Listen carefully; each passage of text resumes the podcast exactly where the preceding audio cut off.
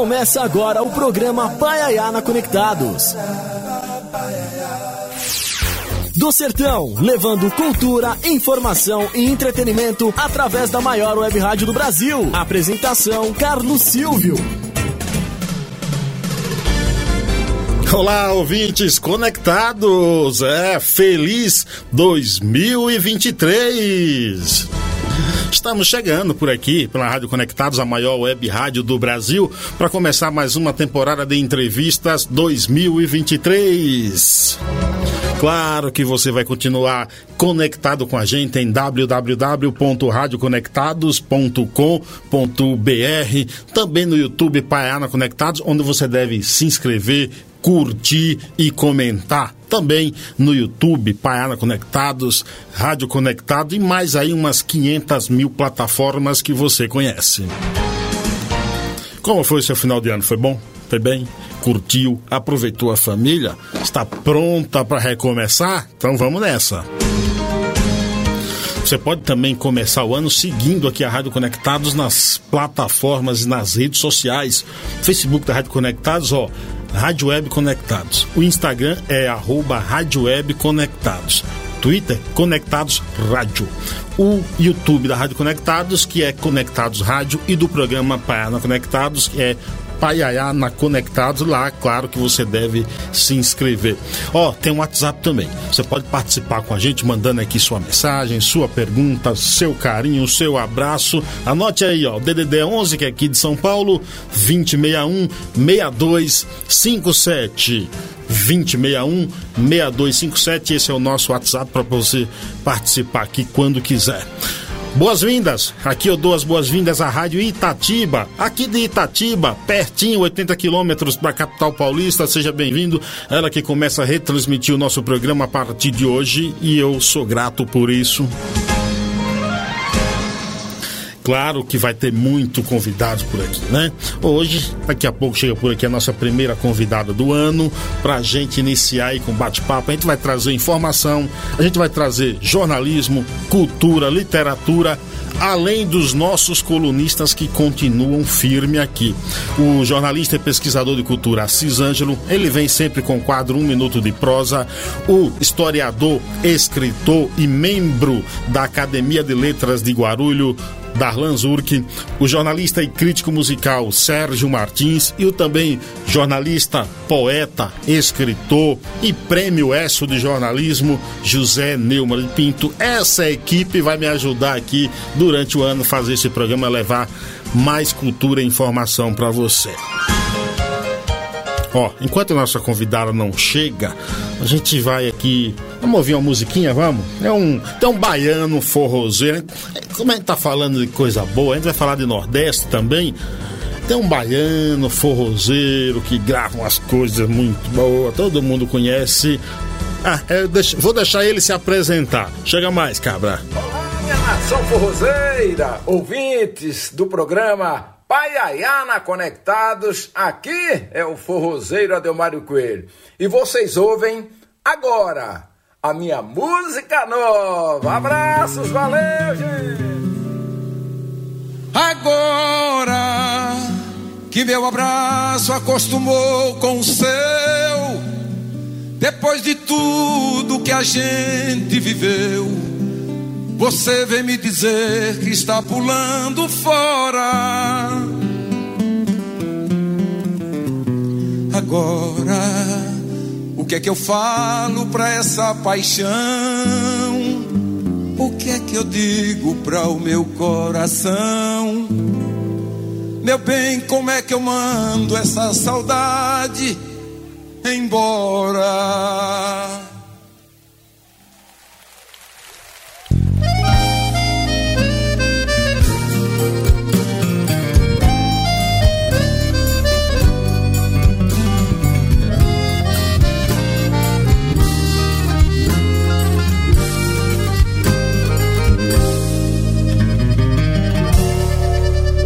Que é que eu digo para o meu sentimento? O que é que eu falo pra minha vontade? Se eu não consigo mais te esquecer, e sem você não há felicidade. Se a minha boca não quer outra boca, o olho seca e não chega o sono. Deito na cama pra sentir teu cheiro. Só o travesseiro vê meu abandono. Agora que o meu abraço acostumou com o seu, depois de tudo que a gente viveu, você vem me dizer que está pulando fora. Agora, o que é que eu falo pra essa paixão? O que é que eu digo para o meu coração? Meu bem, como é que eu mando essa saudade embora?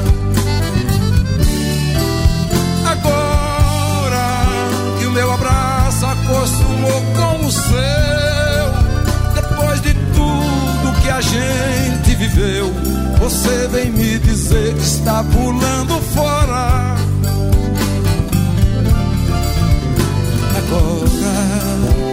O que é que eu falo pra essa paixão? O que é que eu digo pra o meu coração? Meu bem, como é que eu mando essa saudade embora?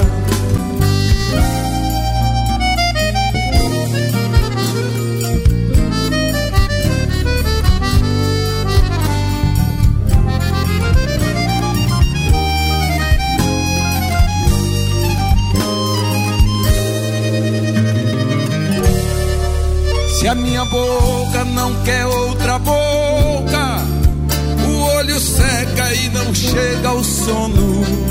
Deito na cama pra sentir teu cheiro, só o travesseiro vê meu abandono. É. Agora que o meu abraço acostumou com o seu, depois de tudo que a gente viveu você vem me dizer que está pulando fora. Agora, o que é que eu falo pra essa paixão? O que é que eu digo pra o meu coração? Meu bem, como é que eu mando essa saudade embora?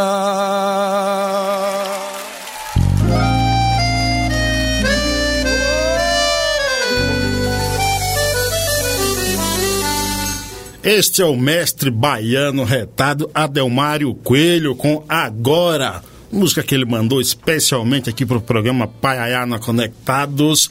Acesse aí radioconectados.com.br e a nossa convidada já está aqui no estúdio, tirando foto, sorrindo, fazendo pose, olha que coisa boa. Então, sem lero, lero, vamos apresentar. Quem, quem, quem estará aqui hoje comigo durante essa uma hora? Ó, ela é licenciada em Artes Visuais pela Faculdade Maria Montessori Educação em Arte, Extensão e História da Arte pela ECA USP, é, Artes Visuais também pela Escola Pan-Americana de Arte, cursos poéticos visuais, curso de aquarela pela Escola é, Giglio Firenze e fundadora da editora Consciente. Também criou o Instituto Olhar da Língua Portuguesa pelo Mundo, Nilzângela Souza. Que honra tê-la por aqui, seja bem-vinda. Muito obrigado. É um prazer é todo meu e honra, lógico, sempre nós estarmos compartilhando com os, os nossos conterrâneos e a nossa cultura. Se aproxime um pouquinho mais do microfone, eu puxo o microfone para próximo de você, que fique melhor. Obrigado por ter aceitado o convite, viu? Nós agradecemos. Tu é baiana, né? Sim, nasci em Feira de Santana, e aos 10 meses nós saímos de lá e fomos para Itabuna, ao sul da Bahia, e fiquei lá até 14 anos. E após isso viemos para São Paulo, de onde estamos até hoje. É verdade que você escreve desde os 9 anos de idade, né? Exatamente. Desde 9 anos eu comecei a escrever poesia, ter aqueles diários de crianças, a gente trocava os versos. Mas assim, você vem de uma família que tinha essa rotina de livros de literatura em casa? Ou qual foi a tua influência para começar a escrever? Assim? A minha influência, nós tínhamos essa influência de leitura, né? Como a gente sabe que tudo é osmose, né? O meu exemplo maior disso era meu avô que lia copiosamente todos os dias, pela manhã e pela tarde, a Bíblia. Então, com essa, com esse exemplo, né, notório todos os dias da minha primeira, segunda, né, e, primeira idade pré-adolescente até os 14 anos, essa foi a minha realidade. Todo dia olhar o meu avô lendo. Então, para mim isso é minha memória afetiva. Antes da gente entrar até nas tuas criações, teus estudos, é, hoje, olhando assim para trás, é possível você descrever um pouco da importância desse início no mundo da leitura, da literatura? Eu acho que a importância de nós lermos é, é, bem maior do que às vezes as pessoas pensam. Nossa, ah, você gosta de ler, então você é inteligente. Não tem nada a ver com inteligência, porque todo e qualquer exercício que nós façamos, até a leitura, é para ele ser válido tem que ser uma coisa diária. E a importância disso é a gente poder comandar a nossa vida, a, o nosso bairro, a nossa cidade, o nosso país, a gente com é, com abrangência de, de, informações, a gente consegue saber os nossos direitos e os nossos deveres como cidadãos. A gente pode mudar o mundo, né? A partir do nosso, que é a, a, as nossas ações pessoais, até esse macro e esse microcosmo que nós vivemos, né? Ó, essa é a Nilzângela Souza. A gente vai bater um papo aqui longo sobre os trabalhos dela, sobre literatura, poesia.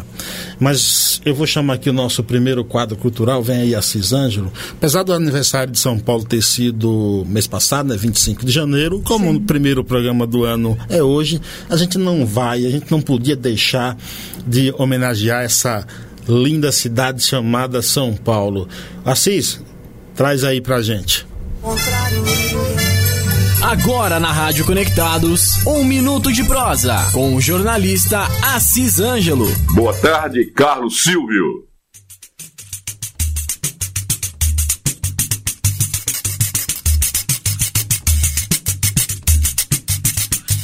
São Paulo da rapaziada do Brás. São Paulo dos passeios, das charretes, São Paulo dos segredos e mistérios do pátio do colégio e do mosteiro de São Bento. São Paulo das zoadas, rezas e silêncios, São Paulo dos sambas e batuques dos negros foros. São Paulo, Babel de todas as cores, sotaques e culturas que se expressam nas falas e gestos. São Paulo do Butantã e das cobras e lagartos do poeta Manzolini. São Paulo de Nóbrega e Anchieta, de Tibiriçara e Bartira, de João e Borba Gato. São Paulo do Patriarca, Bom Retiro, Itaquera e Itaim. São Paulo da Saúde, Jaguaré, Penha, Tatuapé. São Paulo da Liberdade, Aclimação e Moca. São Paulo da Fiesp, Bovespa e mais-valia do cansaço da correria. Ah, São Paulo, bela e infinita. Deusa, Deus, rainha do pobre e do rico. São Paulo, do Solar da Marquesa, do Largo de São Francisco, do MASP, USP e dos mirantes a se perder de vista. São Paulo dos heróis sem berço e dos profetas e loucos do Marco Zero da Sé. São Paulo dos anjos tortos, caídos, perdidos no breu da noite. São Paulo das trevas, cortiços e favelas. São Paulo dos lampiões, dos bondes camarão e da garoa fina, finda. São Paulo Guerreira, das entradas e bandeiras. Ah, São Paulo, menina mulher pura e pecadora, durona e conciliadora, esfinge à frente do próprio tempo. No teu leito de vida e morte, São Paulo, mão e contramão se chocam contra o irreal e a razão. Palitos de aço e concreto que ferem o céu do teu pulmão, que chora poeira, óleo, carvão, são Paulo. São Paulo, em ti, por ti, Joões e Marias se atiram as cegas da eterna luta pela vida. E ao fim, e em uníssono de todas as formas, todos dizem: Te amo.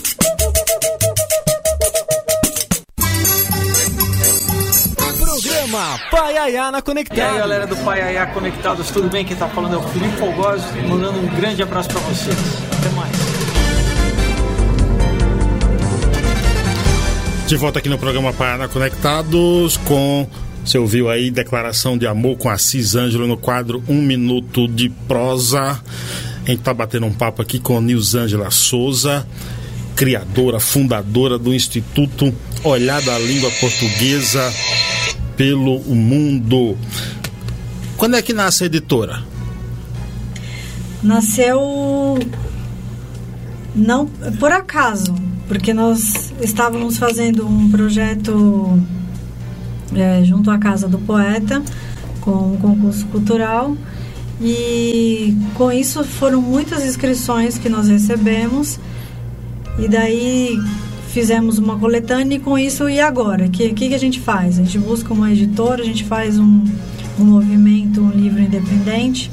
E aí para dar mais forças a, a esse projeto já foi um ponto para nascer uma editora. E a segunda razão foi pela qual nós escritores temos uma coisa muito uma, uma distância, né, entre o fazer e o realizar. Sim.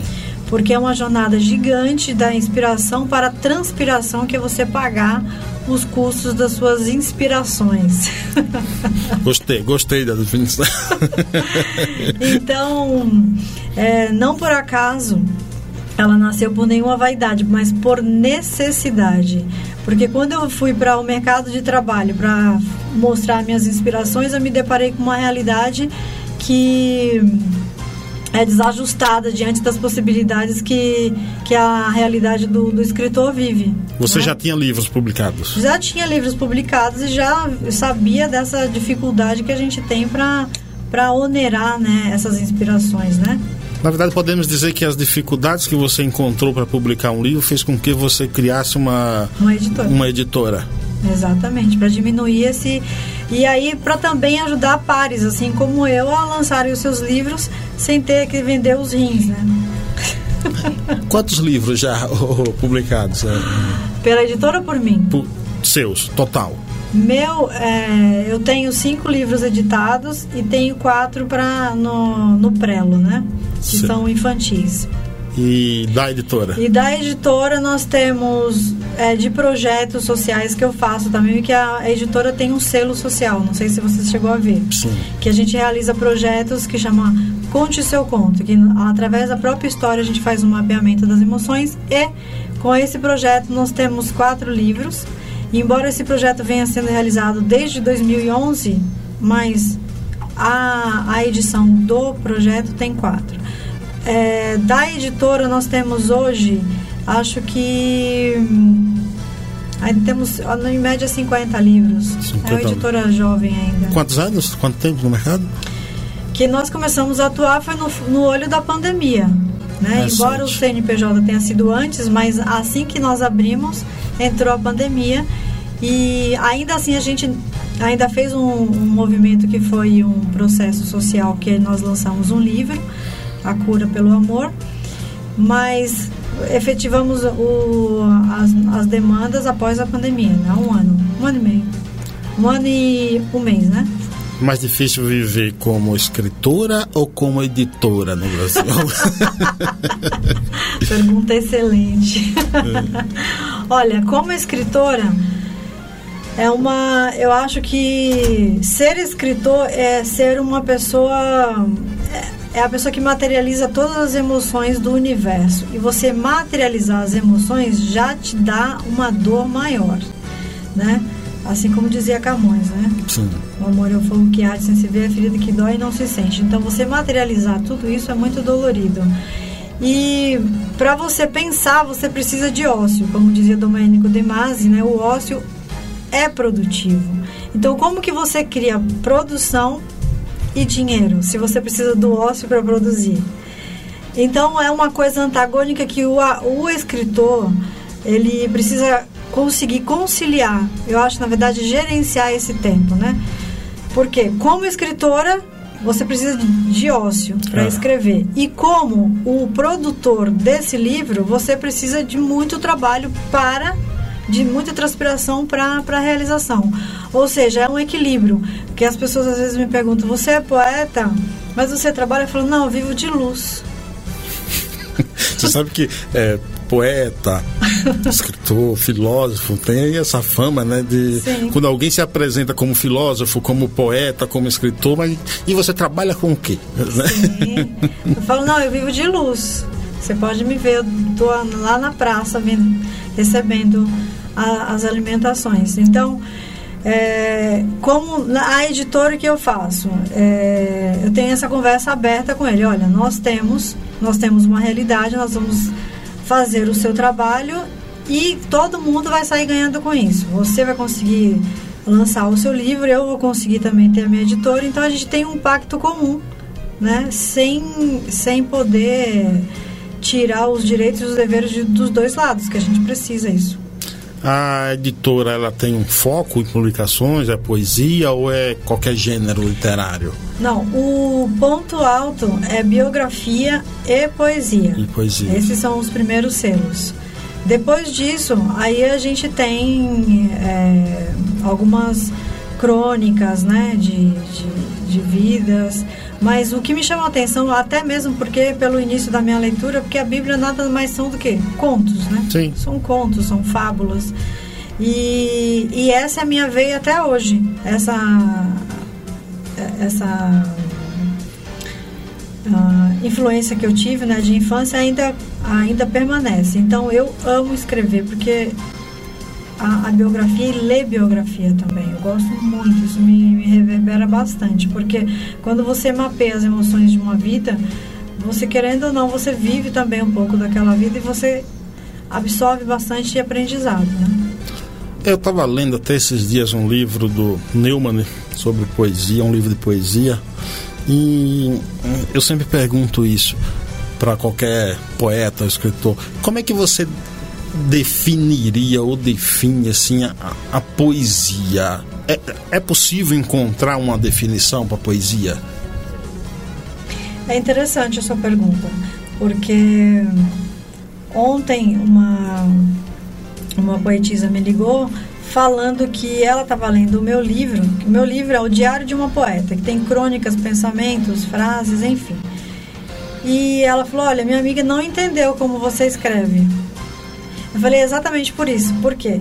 Quando você pega o livro de Diário de uma Poeta e acha que ali tudo é poesia, e se o seu conceito de poesia é soneto, né, uma coisa mais clássica, e você vai ver uma, uma linguagem poética, você vai falar: Isso não é poesia. Então, poesia, no meu conceito, é tudo o que você vê, não necessariamente que seja relacionado na sua linguagem do amor mas é toda, toda, todo o seu olhar que você consegue transformar numa linguagem que as pessoas consigam absorver, como uma linguagem universal. A poesia, para mim, é uma linguagem universal. Nós podemos pensar que se você pega um, uma, uma poesia de, de, de um, um poeta contemporâneo e você pega uma poesia de um poeta renascentista, é a mesma linguagem. Então, acho que para mim a poesia é a linguagem universal. É, é você conseguir é, traduzir o ser humano atemporalmente, sabe? Não, não existe uma, uma regra né, para você dizer o que é poesia, mas eu acho que se a gente for falar da maneira mais clara, é a tradução da, da emoção. Para mim, a poesia é traduzir a emoção. Eu fiz uma entrevista recentemente com Antônio Carlos Sequim, que é membro da ABL e um especialista em João Cabral de, de Melo Neto. E muitos dizem que a poesia de, de João Cabral de Melo Neto é difícil de ler. Eu acho que a poesia também não tem que ser fácil, né? Senão ela fica meio óbvia, né?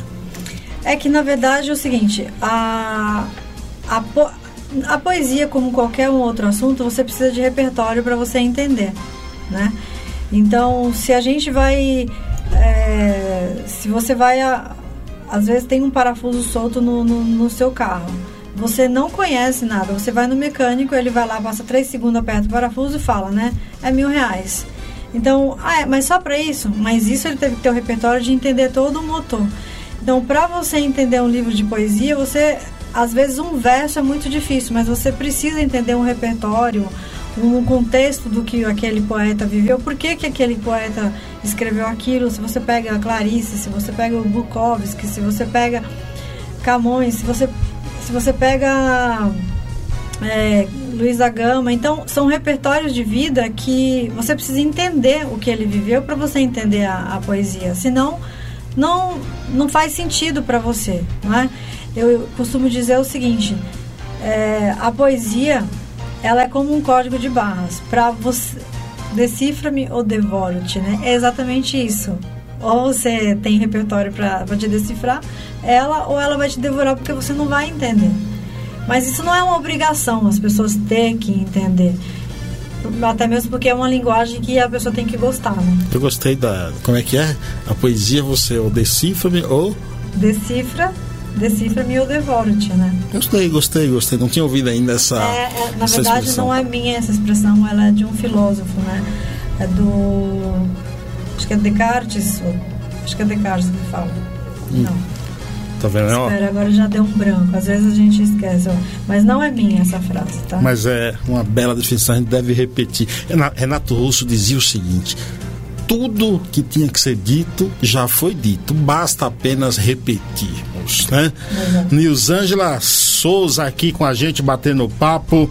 Muito obrigado, Ricardo Marques aqui em Itatiba, ele que é hipnólogo, tá aqui acompanhando a gente. Tom Torres, dizendo a poesia é subjetiva, meu caro amigo Silvio, e é para ser degustada e saciada a sede do espírito. Tom Torres, que é escritor, contista e, claro, irmão de ninguém mais, que menos do que Antônio Torres, está lá em Maceió ouvindo a gente, um grande torcedor do Bahia. Chegou a hora aqui do nosso segundo quadro, vem aí o jornalista e crítico musical Sérgio Martins. Hoje ele fala do lado colecionador dele. Programa Paiaiana Conectados apresenta Todas as Notas, com o jornalista Sérgio Martins. Olá, Carlos Silvio. Olá, amigos do Paiaiana Conectados. Eu já fui um colecionador, mas o colecionador é que nem alcoólatra, vai ser sempre colecionador. Por motivos óbvios, as minhas aquisições elas se tornaram mais esporádicas, por conta de tudo. Eu assinava, eu parei também, eu assinava a Noise, né? Veio agora o, o vinil da Marina Senna, veio o Hermeto Pascoal, peguei a, o Cor de Rosa e Carvão da Marisa Monte, e eu me permiti fazer duas extravagâncias nos últimos tempos, que foi uma caixa de vinil. Esse aqui você também tinha uma banda de punk funk é, inglesa da década de 80, assim. Tem um baixista que, embora não seja um baixista funkeado, assim, ele tem uns grooves muito bons. E que é uma caixa do, do Sabotage, que é o meu disco predileto deles. Quando eu tava colecionando, quando eu era moleque, assim, bota aí 40 anos atrás, fazia muito rolo. Então você comprava algumas coisas, escutava até furar e fazia. E quando eu me interessei pelo Black Sabbath, o Sabotage estava fora de catálogo aí eu achei a, a irmã de um amigo meu que tinha esse sabotagem, e aí troquei por um, sei lá, por um vinil da Gal, alguma coisa assim. eu tinha, quando o EMI lançou em vinil, ou relançou umas edições dos Beatles no final dos anos, no começo dos anos 90, todas remasterizadas, né, todas retrabalhadas pelo George Martin. Eu troquei, eu tinha uma edição do Juju, da Susan the Benches, e dentro dessa edição tinha um autógrafo do John McGeoch, que era o guitarrista, sumiu. Minha ex-esposa trocou, sei lá, doou, não sei. E lá se foi o autógrafo. Então, todo mundo comenta isso. O próprio Regis Tadeu, né, que é meu amigo pessoal, fala muito disso. De todo mundo falando, ah, não, mas pô, o CD você escuta a música sem estalo, né, aquelas coisas todas. Ferrou, né?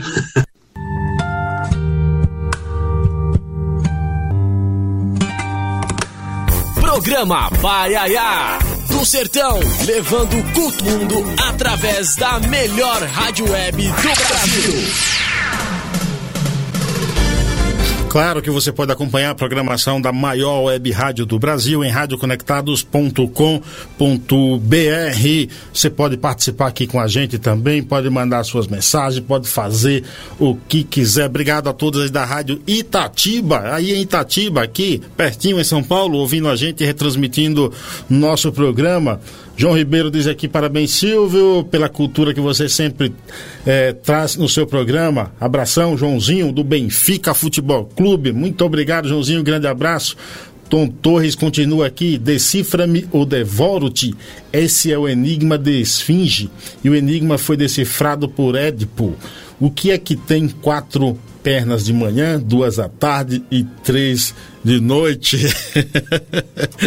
tá vendo aí como é bom ter ouvinte de, de, de alto nível? Não, é, não é, ô, ô, Nilzade? Chegue mais perto do microfone aí para o Tom Torres te ouvir também, viu? Tom, obrigada, obrigada, obrigada. Eu tinha esquecido.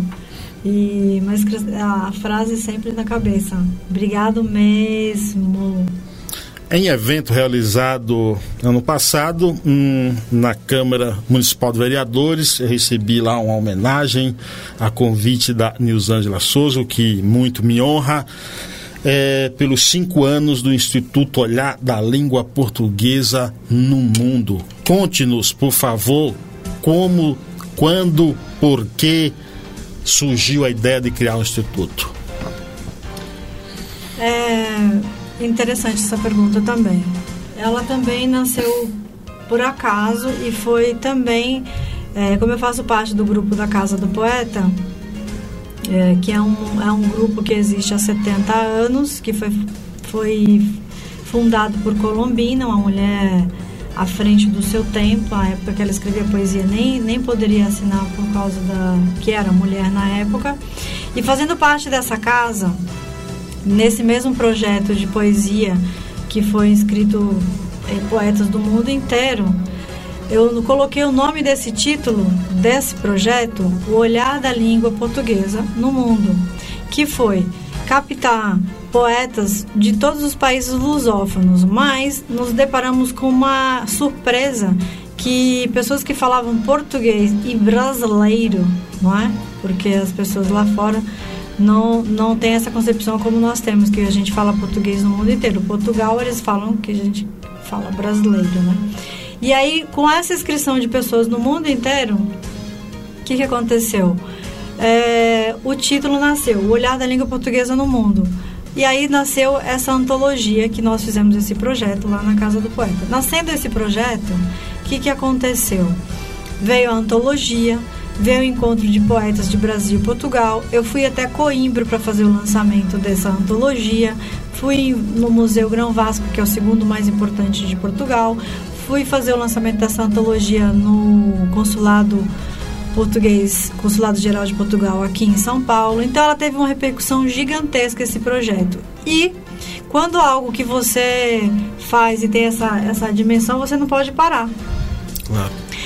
Com essa necessidade de comunicação com todos esses poetas que nós iniciamos a partir dessa antologia, que foram 1.200 poetas espalhados pelo mundo, é, eu falei, não vou parar por aqui. A partir disso eu vou fazer, vou converter esses, esses poetas em amigos, para que a gente consiga alongar essa jornada do olhar da língua portuguesa no mundo. E assim criei a pessoa jurídica, o Instituto Olhar da Língua Portuguesa no Mundo, que tem um dos braços culturais, que é o intercâmbio de poetas pelo mundo, o braço social, que a gente faz o projeto com os índios em Parelheiros, que é a gente faz projeto sociocultural, além de, dos insumos, a gente também leva a cultura e também recebe né, a cultura deles. Claro. Né?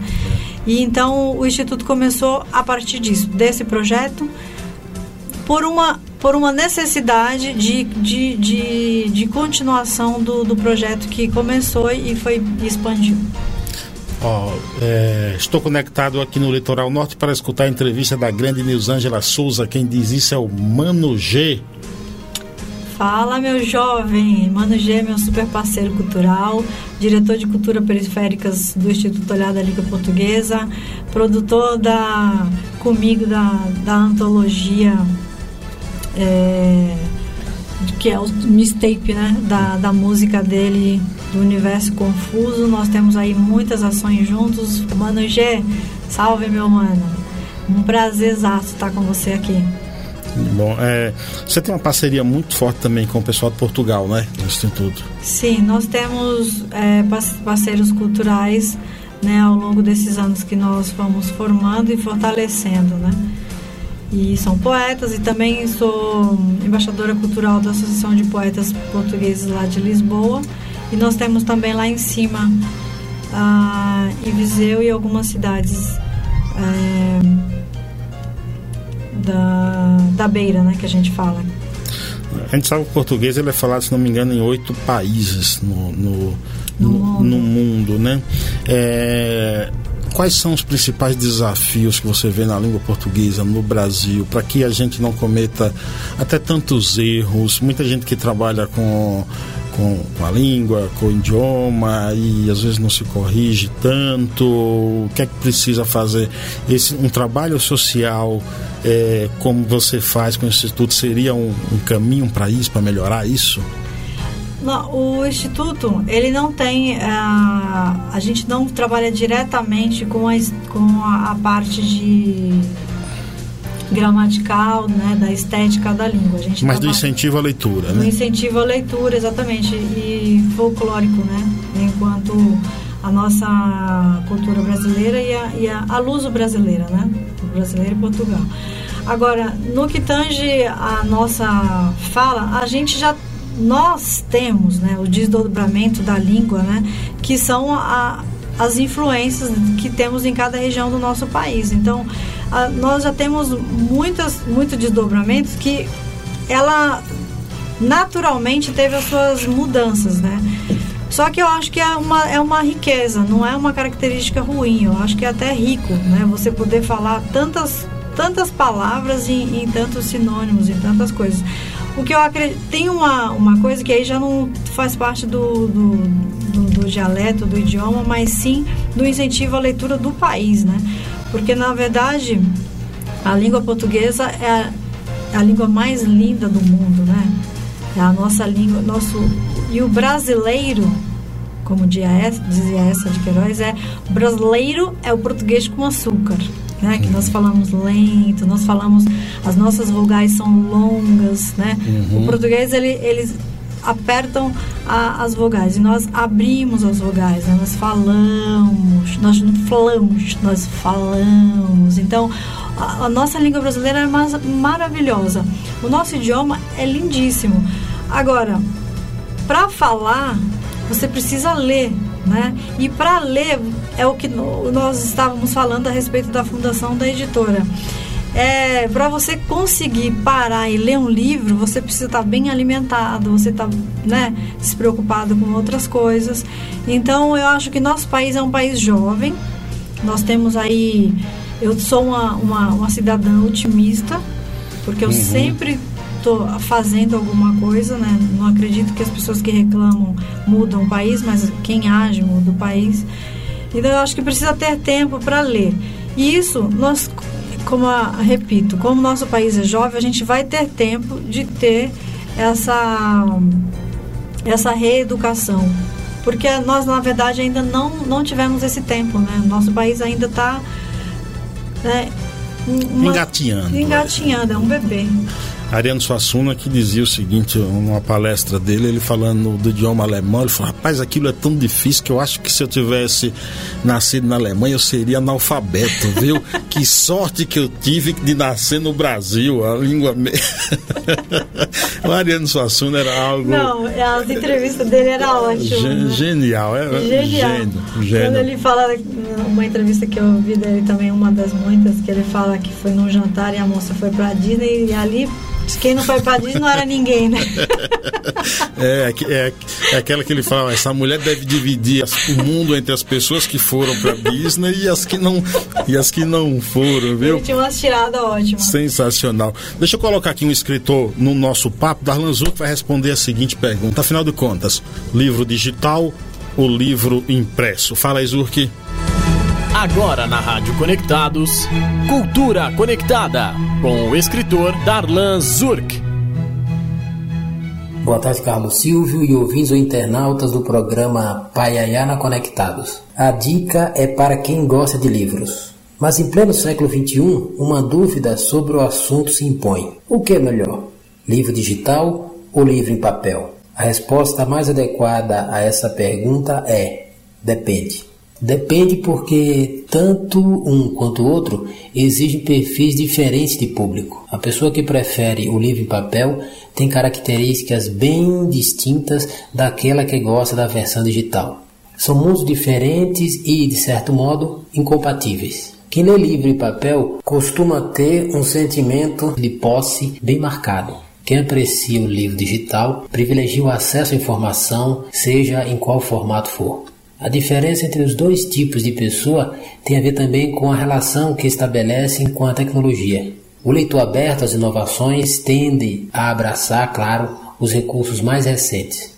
Vários outros fatores contribuem para que haja diferença entre ambos. Quantidade de leitura, espaço para acomodar as obras em casa, necessidade de pesquisa, faixa etária, etc. Confesso que acho o livro em papel superior em vários aspectos, mas o livro digital tem tudo para vencer o confronto. E sou um entusiasta dele. Prefiro esse formato inovador. Se bem que para os próximos anos devo me valer dos dois formatos, pois o mercado tenderá a investir em ambos ao mesmo tempo. E muitos livros continuarão a sair só em papel. Não se consegue superar facilmente o formato tradicional do livro, que já tem milênios de existência. De qualquer modo, recomendo ao leitor que não teve contato ainda que experimente o livro digital. Vale a pena. É muito difícil não se impressionar. Grandes livrarias vendem e permitem a experiência do manuseio. Existe até a hipótese de experimentá-lo por seis meses em casa. Bom fim de semana a todos e até o próximo sábado com mais Cultura Conectada.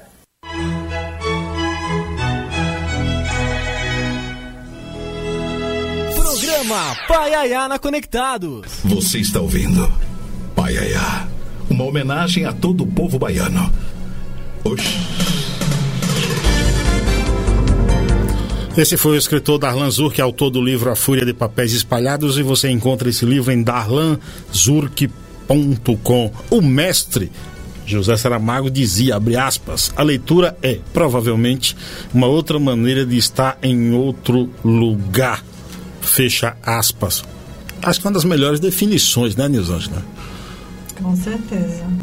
E, Com certeza. E vindo de Saramago, é impossível não considerar uma bela é, definição. Tom Torres diz: Meu brother Darlan diria logo que quem gosta de livro de papel já passou dos 60. Ah, Darlan Zuc passou dos 60 faz tempo, viu, Tom Torres? Faz tempo que ele passou dos 60, rapaz. Assim como você também, viu, o, o, o Zurk. Você ministra cursos também? Começou na pandemia, já fazia, começou agora? Como é que tá a tua rotina, ô Nizam? Ai, que barato. É, eu tenho meio século, tô pertinho também, viu, Dalan? Eu, sim, sempre, sempre fiz, sempre ministrei cursos, né? Esse Conte Seu Conto desde 2011 e agora nós começamos uma parceria com uma faculdade que logo mais a gente também vai divulgar, que a gente vai dar cursos de poesia e outros que a gente faz também são as oficinas, né, de, de conte seu conto, que são cursos ah, livres que a gente faz sobre as os temas atuais, né, das crianças, que eu gosto bastante, né? As crianças têm muita criança. Ano, pass ano passado nós fizemos uma jornada nas, nas fábricas de cultura e eu percebi que tem muita criança que gosta de poesia. Fiquei muito feliz. E uma coisa que eu acho que é reverberador é você conseguir, de alguma maneira, transmitir o que você tem dentro de si, né? Uhum. Se ao passarmos por essa vida não tocarmos os corações das pessoas, nada disso valia a pena, né? Como dizia Cora Coralina. Então, eu acho que quando você consegue ensinar, pelo menos 1% do que você pensa que sabe, né? Que às vezes a gente pensa que sabe mas se a gente conseguir passar só um pouquinho, eu acho que já, já justifica a nossa existência, né? Eu gosto bastante. Quais são as principais realizações hoje do Instituto? Hoje nós fazemos as ações sociais, como eu havia dito para você. Hoje a gente tá, vai iniciar agora no, no mês de março as grades de curso de oratória, poesia e contos na área de de aulas, né?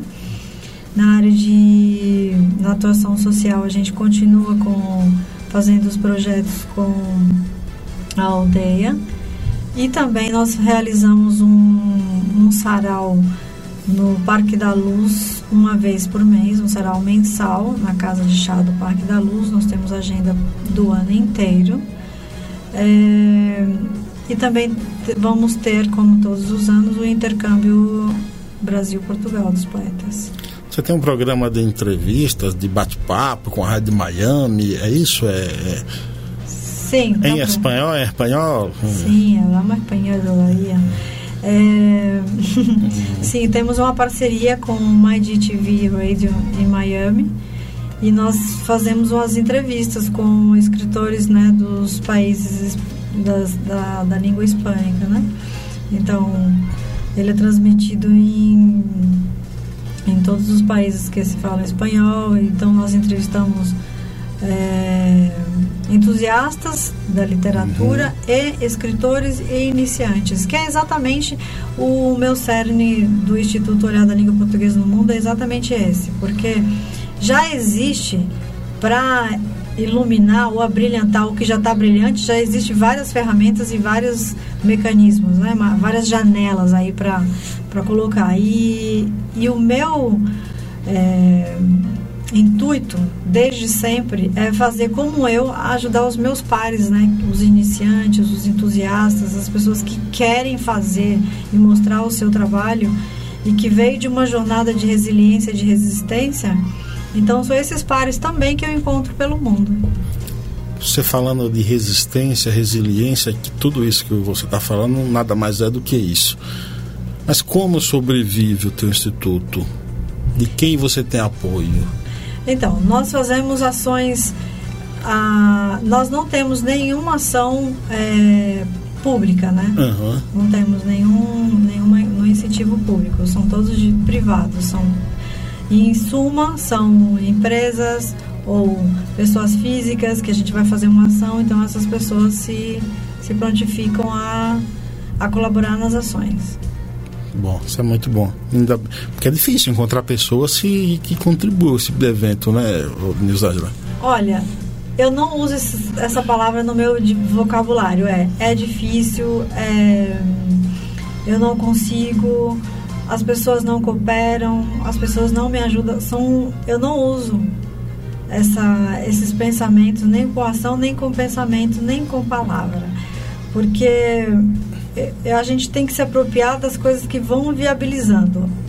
O que já existe é o não, né? Sim. A vida inteira. Aliás, quando a gente nasce lá na Bahia, que você não, não é de, de família com sobrenome, né? Que nós sabemos o nosso estado como é a realidade. Então, a minha família, eu acho que eu tive um diferencial de, de, de grandeza, assim, porque a minha mãe, a minha avó eram mulheres desbravadoras o tempo todo. Eu nunca ouvi elas duas reclamarem. A minha mãe só parou de trabalhar porque nós pedimos para ela trabalhar com parar, parar de trabalhar com 69 anos. Contra a vontade dela. Contra a vontade dela. Então, assim, ela nunca reclamou de nada, nada. Você sempre via ela.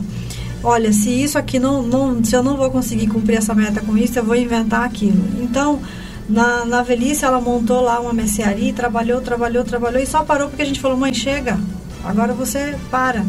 Então, vendo por exemplo, eu percebi o seguinte: se você reclama, você não consegue. E você atrai pessoas que estão do seu lado também que reclamam. Então eu tenho um, um toque em relação a isso. Eu só ando com pessoas que acham possíveis. Eu não gosto nem do sonhador e nem do pessimista. Porque quem sonha demais, né? Ah, eu quero, eu quero fazer aquilo, mas não sai do lugar. Então, eu sou aquela. Uma vez, quando eu era um pouco mais jovem, um amigo meu, você parece um cavalo selvagem, você define a rota e vai. Eu falei, não é isso. Não é que eu sou selvagem. É que se eu não acreditar, quem vai acreditar? Eu vi uma definição muito boa, que foi a do Mário Sérgio Cortella, que ele diz o seguinte: é preciso ter esperança, mas esperança do verbo esperançar e não do verbo esperar, porque tem gente que fica, eu espero que isso aconteça, eu espero que isso ocorra, eu espero, eu espero, eu espero e nunca. Exato, então. Então, e, e quando eu vou falar um projeto para uma pessoa e a pessoa começa a frase com essa, ah, mas isso é difícil, eu falo, tá bom, obrigado. Não vamos perder tempo, nem o meu, nem o seu.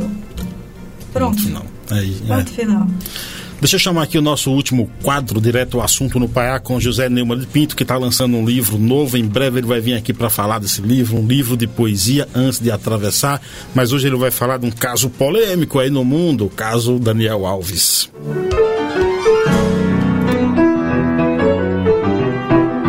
O jornalista José Neumann e Pinto apresenta Direto ao Assunto, no Pai Aiá. Bom, meus amigos, essa mulher disse que foi tocada nas partes íntimas na boate em Barcelona pelo jogador, segundo publicou o jornal La Vanguardia, lá de Barcelona. A descrição é feita pela vítima desse, desse estupro, de que é acusado Daniel Alves, de uma meia-lua na parte inferior do abdômen até o sexo do Daniel Alves, é, ajudou a encrencá-lo na justiça espanhola. Ela deu várias desculpas, até usou uma desculpa que ela disse não para, e ele entendeu, não para. É, realmente é um grande criador de argumentos. Vocês podem não acreditar, mas hoje eu vi um vídeo do Dani Alves com a camisa verde amarela da seleção, que foi usada nos ataques às sedes dos três poderes no domingo 8 em Brasília, dizendo: ah, quem manda em mim é Deus, Deus é o maior, todos por Deus, todo, tudo pela pátria, todos por Deus. Pelo amor de Deus, né? Bando de cínico, né? Já houve outros estupradores, como, por exemplo, o Cuca, técnico campeão da América Latina né, e tal, e, e também se meteu num rolo desse no exterior, terminou se livrando na época, não era tão é, fusível como é hoje. Ah, o Robinho, condenado. Há uma discussão se ele vai cumprir pena no Brasil, se vai cumprir pena na Itália, onde ele foi condenado. Condenado por estupro. E agora o Dani Alves está inaugurando uma lei nova na Espanha, porque o estupro sempre foi deixado de lado. Olha, eu fico muito perplexo, porque ninguém nessa boate viu isso. A boate cheia, uma festa, ninguém viu esse senhor atacando esta moça, ninguém protegeu essa moça. Agora todo mundo aparece solidário, até o amiguinho dele lá, um chefe de cozinha que estava com ele na festa, já está se oferecendo à família da moça para depor contra ele, mas na hora H ninguém. E isso é uma, um, um, velho problema da mulher. A mulher nasce com esse trauma, a mulher cresce com esse trauma, o medo de ser estuprada. Por mais que se faça para punir estupradores, ainda é pouco, porque ainda há taradões como Daniel Alves, que acha que é o cúmulo do machismo, quando na verdade é o cúmulo da covardia, o cúmulo da safadeza, o cúmulo do mau caráter, o cúmulo da canalice, que é o que ele fez lá. É tudo isso e alguma coisa mais. É, segundo a informação da cicatriz, foi dada pelo jornal El Mundo, é mais uma coisa que encrenca o Dani Alves, porque ele não consegue explicar isso direito. Né? E as boates de Barcelona entram na justiça para acrescentar informações na ação contra ele. José Neumann de Pinto, direto ao assunto, no Paiaiá. Fala galera, sou Alexandre Pato, tô conectado aí na Paiaiá, no Conectados. Valeu, grande abraço. Programa Paiaiá na Conectados. Esse foi José Neumann Pinto com direto ao assunto aqui também no Paiaiá. A gente está batendo um papo aqui com Nilzângela Souza, presidente do Instituto Olhar na Língua Portuguesa pelo Mundo. Quem quiser, por exemplo, acompanhar os seus trabalhos, com ajudar, sei lá, se doar um pouco nessa sua jornada, como é que faz? Como é que te acompanha, Nilzângela? Pode entrar nas redes do, do Instituto, né? Arroba Instituto OLPM. Pode entrar também no, no meu arroba Newsangela Oficial, que lá também tem os caminhos.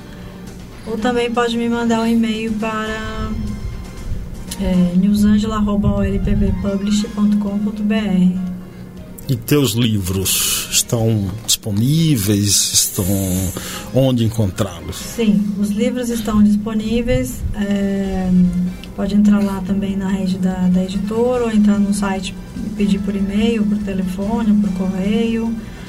Vai para o Brasil e para o mundo. Tem Instagram, então, então você usa muito ou não? Eu uso bastante o Instagram. Arroba Newsangela Oficial. Uso bastante. O Instituto tem um Instagram também? O Instituto ou... também tem um Instagram, que é arroba Instituto OLPM. OLPM. Eu gostei da, da sigla, mais fácil também de, de identificar. Sim. Eu, publicamente aqui, eu gostaria primeiro de agradecer tua presença, mas antes de mais nada, agradecer pela homenagem lá na Câmara Municipal de Vereadores.